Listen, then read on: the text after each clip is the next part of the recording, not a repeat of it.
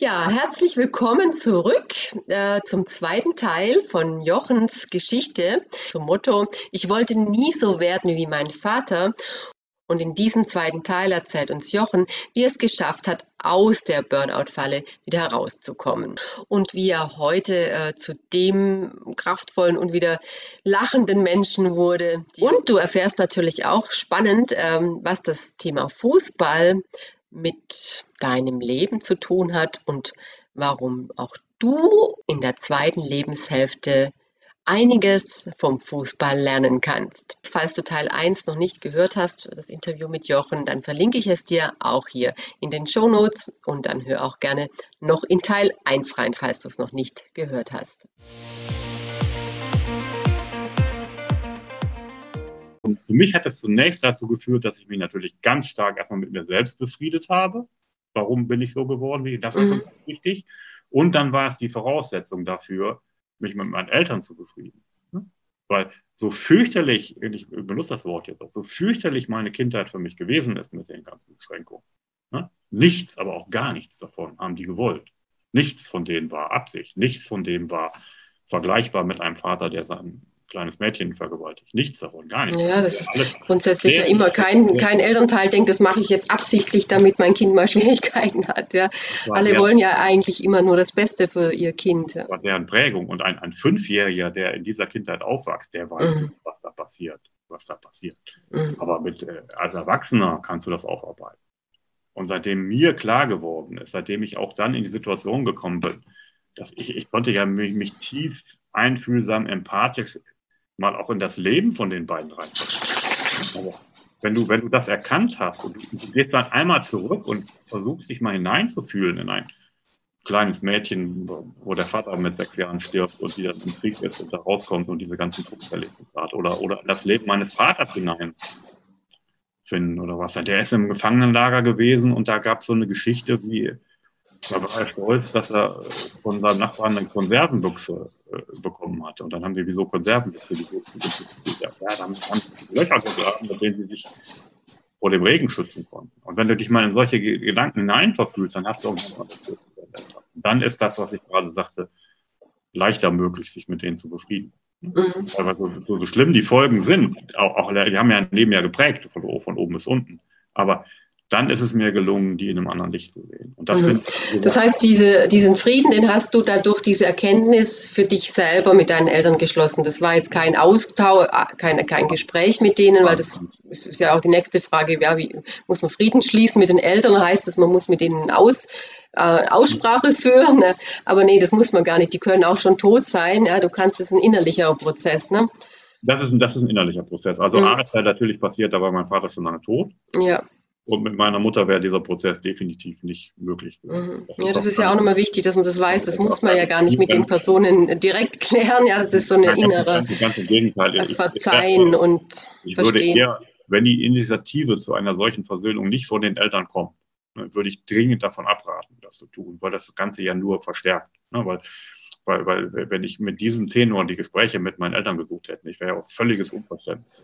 Ja, die, die sind ja meistens noch eine ganz andere, ähm, eine ganz andere Generation. Die sind ja noch gar nicht so selbstreflektiert wie jetzt die, ja, wie wir heute mhm. sind. Und die wissen doch gar nicht, von was redet dann jemand da eigentlich. Ne? Genau. Ja. So ist es. Also wie gesagt, dringend mhm. raten, das Gespräch. Das ist auch gar nicht nötig, weil das ist ja, ich gerade gesagt, es ist ja nur, es ist ja, es ist ja wichtig, den innerlichen Frieden. Mhm. Und dann gibt es einen Satz, den, den hat, glaube ich, mal Robert Bates gesagt, oder wenn er nicht, dann mindestens noch 15 andere, äh, es ist nie zu spät, eine glückliche Kindheit gehabt zu haben. Ne? Es ist ja, wenn man sich das mal so überlegt, mhm. wo ist denn im Leben Vergangenheit? Ne? Also, also Vergangenheit im Leben ist doch nirgendwo anders als hier. Da. Mhm. Also, wir sind hier jetzt, heute, im Hier und Jetzt. Ne? Und Vergangenheit ist die hier oben gespeicherte Erinnerung an Dinge, die früher gewesen sind. In Zukunft ist die hier bestehende Befürchtung, was in Zukunft ist. Aber alles ist im Hier und Jetzt. Und Vergangenheit ist ein Prozess, der weit, der weit weg ist. Und das ist auch interessant, dass eben auch in der Vergangenheit viele Geschichten, die ich mit meinen Eltern erlebt habe, die bauschen sich natürlich jetzt über 50 Jahre tierisch auf.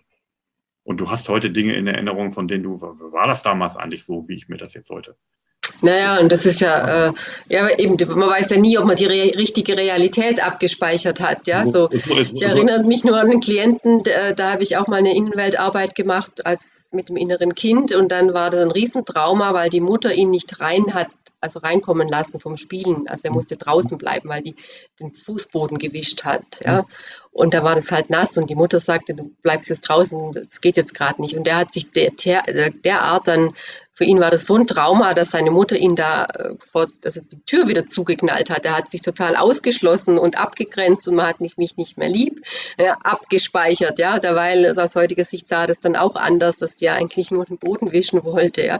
Aber so ein Kind erlebt es aus diesen kleinen, ja, äh, fünfjährigen äh, aus dieser fünfjährigen Sichtweise natürlich ganz anders. Und wir haben ja diesen falschen Film oft abgespeichert, ja. So ist es aber. Oder die Muster, ja, irgendwelche, ja, ja. Aber das passiert ja als heute als Erwachsener auch noch. Dass also ja, der, der, der, geringste Teil eines Erlebnisses ist tatsächlich das, was passiert. Oder das, das was, die Interpretation. Genau, was wir, wie wir es bewerten, nämlich was passiert. Hast, mit Eltern tun etwas völlig Unverfängliches mit Kindern. Ne? Mhm. Und beim Kind kommt aber an, die Mama hat mich jetzt nicht lieb, weil sie das tut. Ne? Also mhm. irgendwas, was für sie selbstverständlich ist. Und das mhm. Kind interpretiert daraus eine Mörder-Story. Mhm. Mami hat mich jetzt nicht lieb, weil sie dies und das und jenes gemacht hat. Mhm. Ganz mhm. wichtig zu erkennen. Mhm. Aber das ist heute auch so, dass also auch heute gelingt ja als Erwachsener gelingt ja ein, ein befriedigendes Leben umso mehr, je mehr man in der Lage ist, äh, vor, vorurteilsfrei, ohne Bewertung anzugehen. Also einfach nur aufnehmen, was um dich herum passiert, ohne das zu bewerten, was passiert. Ne? Mhm. Das ist als Kind noch schlimmer als als Erwachsener. Mhm. Ne? Mhm. Und das war dann für mich, für mich war das, wie gesagt, die, die, die Erkenntnis, warum ich so bin, hat dafür gesorgt, dass ich aus diesen Fesseln rausgekommen bin.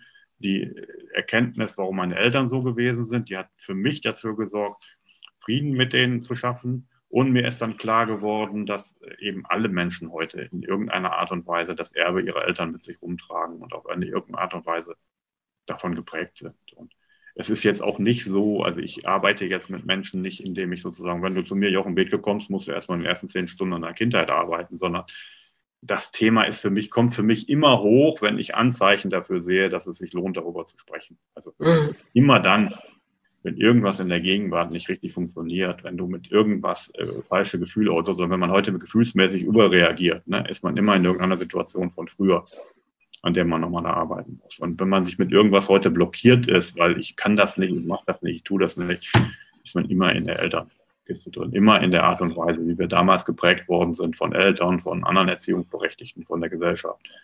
Und da muss man da weitermachen. Das finde ich für mich persönlich ist ein ganz wichtiger Schritt. Also das ist für mich sozusagen in, in, jeder Beschäftigung mit Menschen kommt man irgendwann an dieses Fundament ran. Ja, bei dem einen ist es heftiger und bei dem anderen eben weniger heftig. Aber irgendwie muss man diese Barrieren, die man heute mit sich rumschleppt, alle irgendwie mal erkennen. Ja? Und deswegen habe ich jetzt, äh, sozusagen, ich habe mich ja jetzt erst relativ spät davon befreit. Als ich 2014 in den Crash reingekommen und rausgearbeitet habe, da war ich auch schon Ende 50. Ne? Also, mhm, mhm, das erklärt eben, dass ich ja bis 2008 bin ich ja, ich habe mich ja auch gefragt, warum das nicht schon früher passiert ist. Ja, habe ich ja gerade gesagt. Es ist deswegen früher nicht passiert, weil bis 2008 war ich in so einer festen Bahn drin, ne, wo ja alles stimmte. Also, also erstmal, als ich erstmalig von da an begonnen, sozusagen auf dem Glatteis war, wo ich mir selber zurechtfinden musste, da kam das ja erst hoch. Ne? Bei manchen kommt es schon früher hoch, bei manchen kommt es eben erst dann hoch. Mhm, mhm, dann hoch, als ich in der Situation war, dass ich hätte für mich erkennen müssen, wer bin ich eigentlich, was tue ich, und die richtigen Schritte draus gezogen hatte. Und äh, wie gesagt, ich kann es nochmal wiederholen, das hast du gerade auch schon gesagt, für alle Menschen da draußen, die in so eine ähnliche Rolle kommen, da kommt ja nicht raus. Also da, oder was heißt, ich will nicht übertrieben sein, da kommt ja nicht raus. Aber, aber an einem bestimmten Punkt kann man sich dem nicht mehr entziehen. Das ist immer das, was da passiert, sagt man so schön, äh, äh, sagt, äh, sagt der Körper zur Seele, sag du es ihm, auf mich hört er ja nicht. Ne? Also, mhm. also Geh du voran, genau. Da sind dann körperliche Symptome, die nicht gehört werden, werden und dann irgendwann kommt die Seele und sagt, ja, wenn du es jetzt nicht begreifst, dann muss ich eben richtig plattlegen. Mhm. Kommt ja. Situation. Dann ist ja ein Burnout, es ist ja eine gezwungene Auszeit aus diesem Prozess. Du bist ja gezwungen, aus diesem Kreislauf auszusteigen. Ja, auf jeden Fall. Mhm. Also und auch den, äh, den Weg, den man bisher weitergegangen ist, dass du den nicht so weitergehen sollst. Genau, genau. Es, das, es setzt sich ja gerade Schachmatt, ja, also da gibt es dann auch ganz viel, was, was, ja, was was auf dem Weg ist, der nicht mehr dein Weg ist. Da genau, gilt es, Dinge genau. loszulassen, ja. Genau, und, und das ist dann hinter, das ist in der Tat die, die Rolle, dass man mindestens, also wenn man in den gleichen Job wieder zurückgeht, muss aber vieles für dich persönlich anders sein. Du musst mhm. damit umgehen und auch eine andere Rolle wieder da finden oder du musst wechseln. Aber zu ja. glauben, das ist so, wie, wie die Welt jetzt glaubt, äh, Corona ist mal so ein Ereignis da draußen und das müssen wir jetzt durchstehen und hinterher geht alles mhm. weiter wie vorher, das ist. Also das, ja, ja. Diese, diese genau, also glaube, das wird alles so wie früher. Äh, man muss mal den Burnout durchstehen und hinterher mache ich da weiter, das funktioniert nicht. Ja. Ja, da werde ich auch oft gefragt, habe ich eine Chance, dass wieder alles so wird wie vorher, ja. Und dann wird, wird so, so wird es nicht, ne? Weil genau so wie es vorher war, hat mich ja da reingebracht. Also ich muss jetzt wirklich erkennen, was nicht mehr dienlich ist und da darf dann sagen, ich, Sie haben keine Chance, sondern ich wünsche Ihnen, dass es nie wieder so wird. ja. ja. Aber das ist ja dann auch, wenn man das einmal so durch, durchlebt hat, ich, ich, ihr seht ja, ich kann da ja heute auch mit Humor und Angst drüber reden, mhm. als damals. Wenn man, die, die, man ist ja nicht mehr der, der man vorher ist, wenn man den Prozess durchlebt hat und die Erkenntnisse hat und andere Konsequenzen daraus zieht. Ja, und äh, gerade dieser Zustand, in dem man auch ist, also du hast vorher auch von diesem, ja, ich war so weit, ich hätte gegen die, die Brücke fahren können.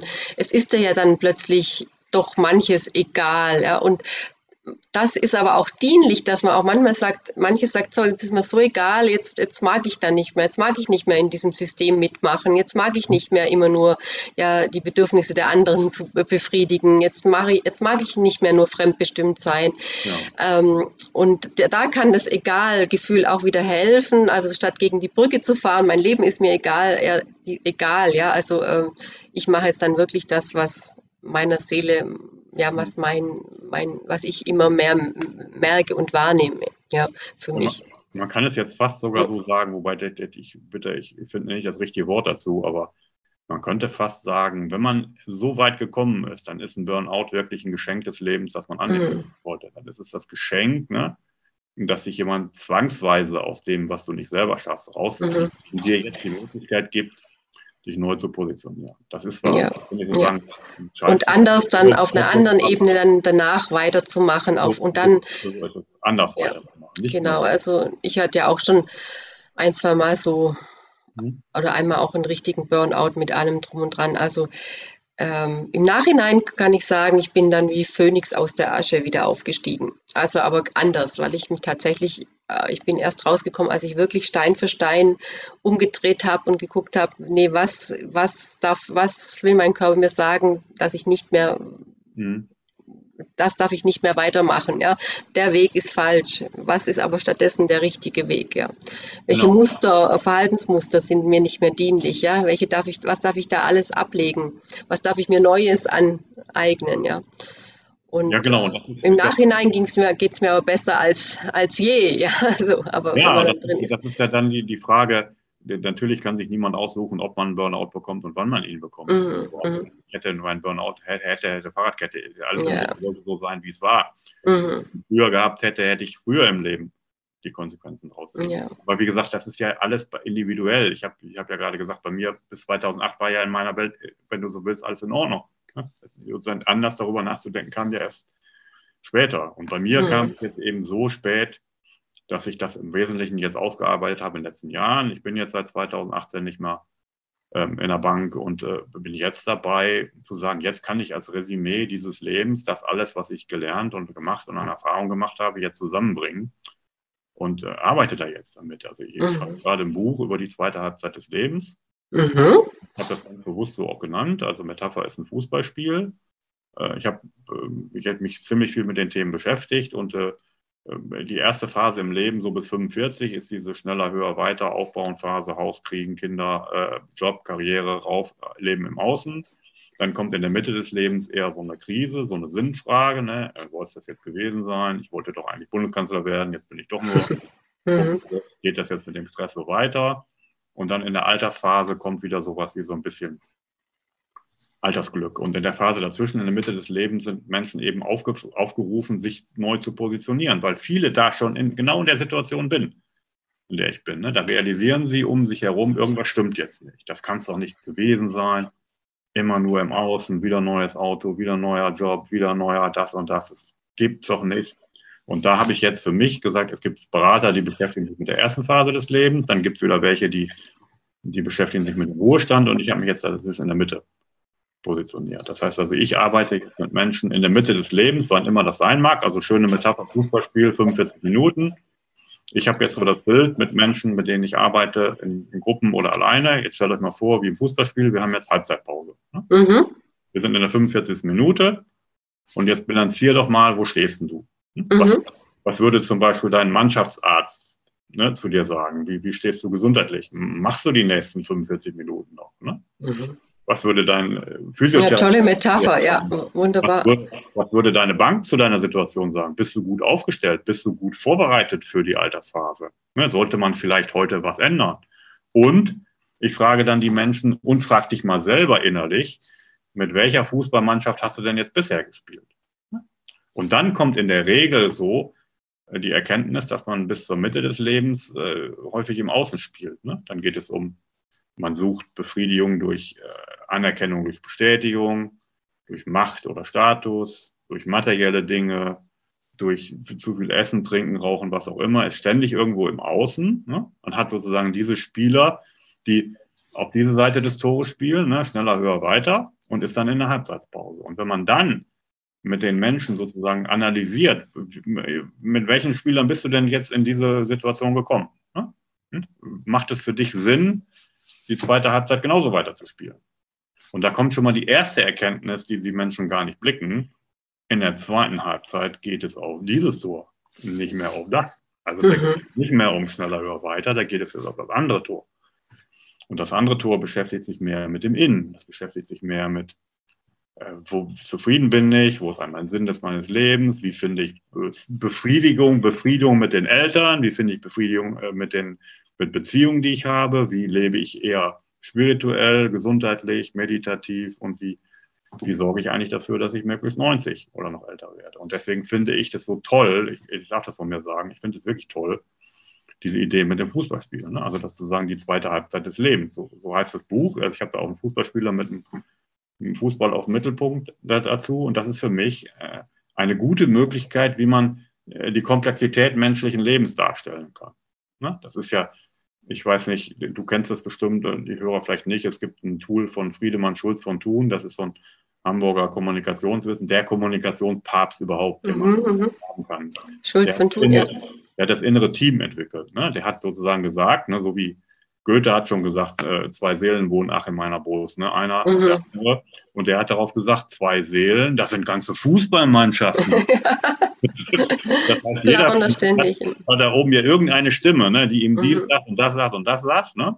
Und das war jetzt für mich der Auflöser, Aufhänger zu sagen, so okay, und ich mache jetzt das in der Metapher eines Fußballspiels. Also, ne, also wir finden das jetzt raus, welche Spieler waren das. Und dann kann ich mit den Menschen in 45 ja bilanzieren, ja, guck mal, wenn du heute schon deinen Hintern nicht bewegst, dann wirst du in der 80. Minute im Rollator enden. Willst du das? Nee. Mhm. Wenn du heute nicht für dich finanziell vorsorgst, dann wirst du Thema Inflation irgendwann dastehen und dann machst du ganz dumme Backen. Wenn du dich heute nicht bewegst, wirst du dich irgendwann auch nicht mehr bewegen können. Und wenn du ständig weiter, so wie Jochen Bethke, im, im, im falschen Leben lebst und nicht das tust, landest du irgendwann im Burnout.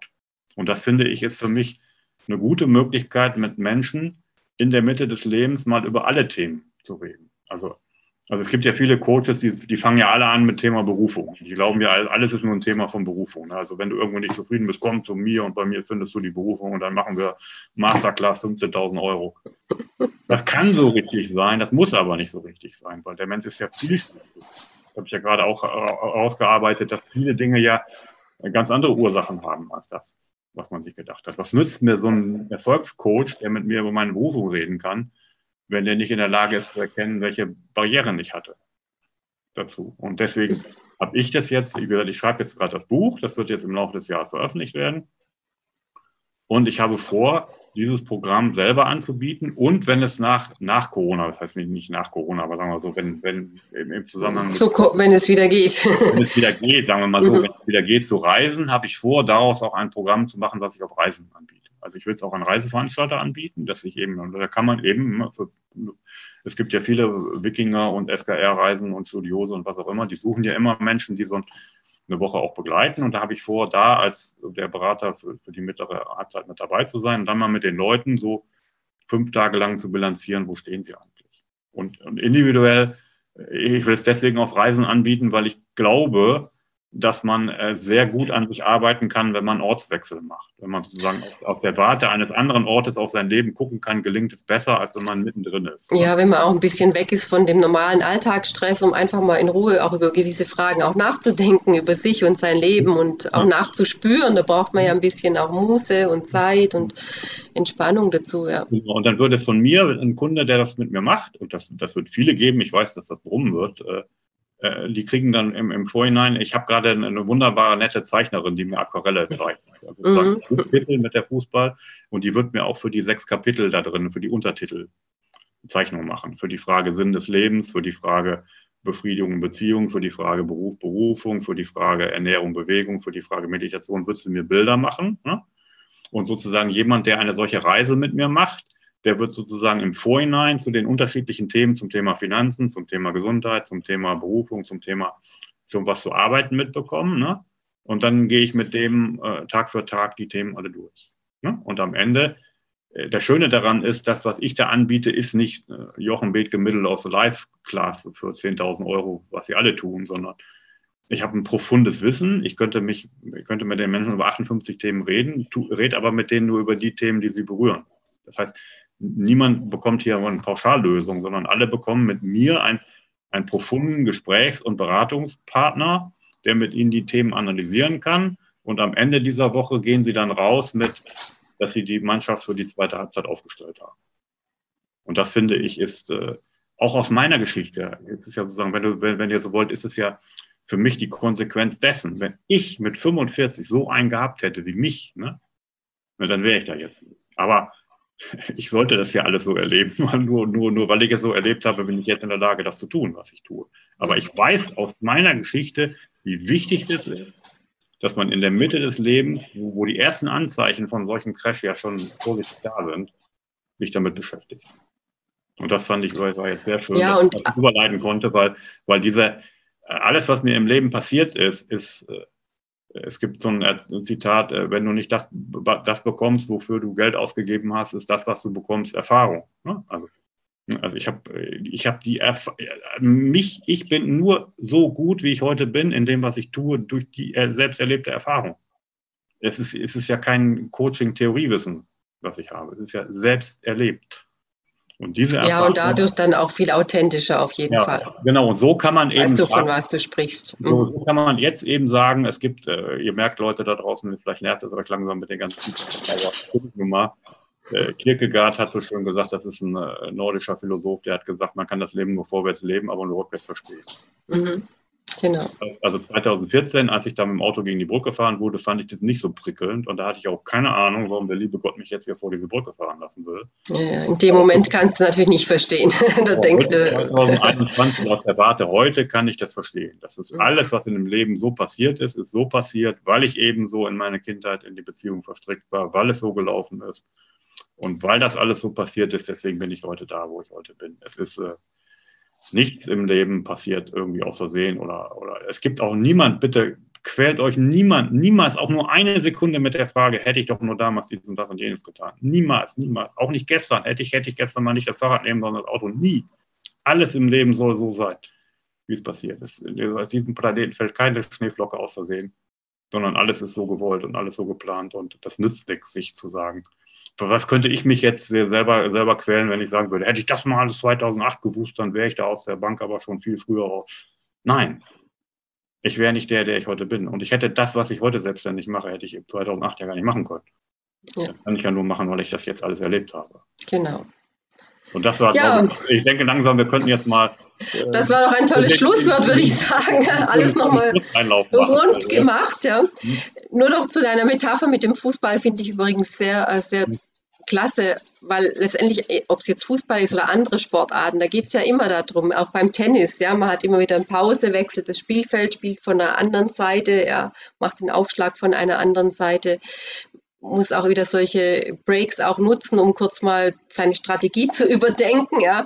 Nur wir im Leben wollen erfolgreich sein und wollen gewinnen, aber irgendwie wollen wir durchhetzen, ja, ohne mal innezuhalten und zu sagen, macht eigentlich das, wohin ich wetze, noch Sinn? Ja, ist das eigentlich das richtige Tor ja, genau. noch? Ja. Genau. genau. Und dann wundere ich mich, wenn ich irgendwann ausgebrannt bin. Nee, ja, deswegen ist ja das wirklich, wirklich eine tolle Sache zu sagen, halt, ich mache mal oder auch im ja, Formel ja, 1, ja, ein Boxenstopp, ja, äh, muss, muss, muss alles neu justiert werden, gecheckt werden, ja, und dann kann es wieder äh, gut und. und ähm, in der Halbzeitpause ist es ja deswegen so gut, weil, weil das ist ja völlig individuell, was da passiert. Ne? Also, mhm.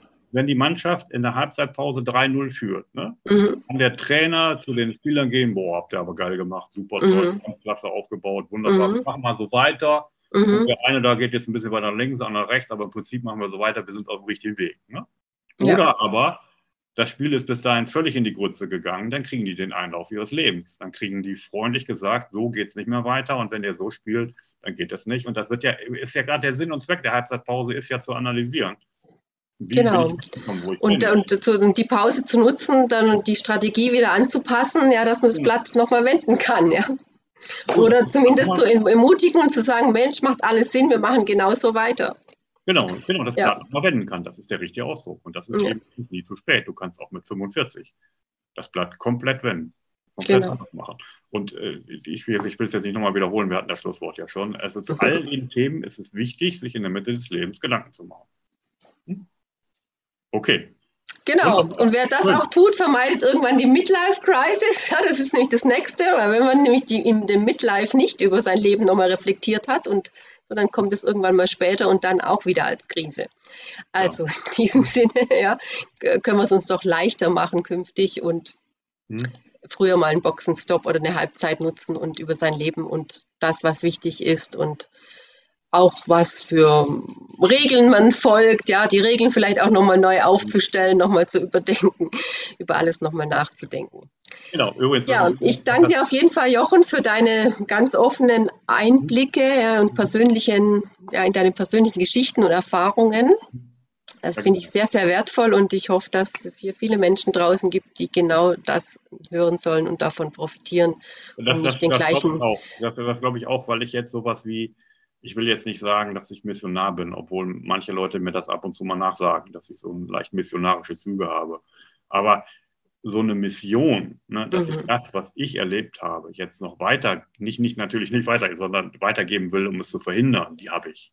Also ja, ich habe ja. ein ganz starkes Bedürfnis, das jetzt nochmal weiterzugeben. Ja, ja, du brennst richtig für die Sache. Ne? Das ist, das ist nicht ein Missionieren, sondern das ist ein wirklich, du, du redest da aus vollem Herzen und dir ist es so eine wichtige Sache. Ich, ich finde also bei mir zumindest, ich spüre das, dass es dir wirklich um da ja, um das, um das geht, dass das viele Menschen nicht, noch, nicht durchmachen müssen, was du erlebt hast. Und genau. ja, und dass und das, sie sich einige wertvolle Stunden Zeit sparen. Genau. Jetzt aber wirklich, jetzt aber wirklich das ultimative, definitive letzte Zitat dazu, was auch passt. Äh, die Jungen laufen zwar schneller, aber die Alten kennen die Abkürzung. Also ne, genau. Menschen dabei helfen, wie man äh, den Weg auch einfacher geht. Genau. Okay. Also, Jochen, ich verlinke deine Kontaktdaten auf jeden Fall dann hier in den Shownotes, in der Beschreibung, wer mit dir Kontakt aufnehmen möchte oder auch dein Buch dazu. Genau. Lass nochmal wissen, sobald das Neue dann fertig ist und ja, auf dem Markt. Das wollte ich auch gerade sagen, sobald es fertig ist, poste ich das natürlich bei dir auch und dann ja. kriegen die Menschen ja die Auflösung davon. Der hat das nicht nur angedroht, dass er schreibt, der macht es auch wirklich. Ja, ja, also jetzt, jetzt bist du festgenagelt. ja. Wir warten drauf. okay. okay, vielen Dank, lieber Jochen.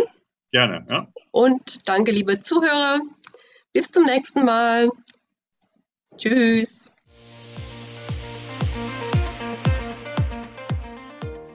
Und nochmal ein Tipp. Heilung inneres Kind, aktuell ein Thema meines innerlich Starkclubs, eine mit, monatliche Mitgliedschaft zu kleinem Preis, wo du gerne auch ab sofort nochmal mit reinsteigen kannst und dich die nächsten zwei Monate mit deinem inneren Kind, mit dem Thema deiner Eltern aussöhnen und beschäftigen kannst. Weitere Infos dazu findest du auch hier im unten genannten Link und schreib mich gerne an, wenn du dazu weitere Fragen hast. In diesem Sinne, wir hören uns bis zum nächsten Mal. Hier war Melanie.